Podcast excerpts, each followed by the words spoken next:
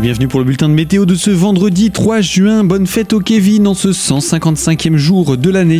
Journée instable d'ailleurs, précise Météo France, avec des nuages qui gardent l'avantage dans le ciel de ce vendredi, même s'il pourrait laisser la place à des éclaircies par moment et que le temps reste globalement sec pour la journée.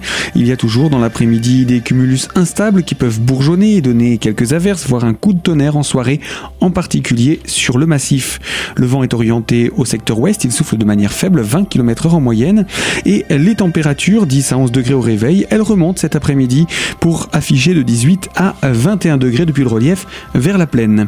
Pour les jours à venir, eh bien, un temps humide et d'orage toujours sur le relief, mais qui se dispute toujours le ciel avec les éclaircies, donc difficile de savoir vraiment s'il sera sec ou pas le temps de ce samedi.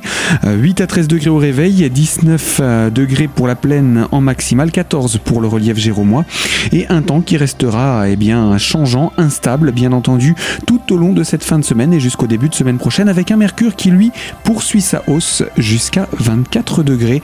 Attention au risque d'orage.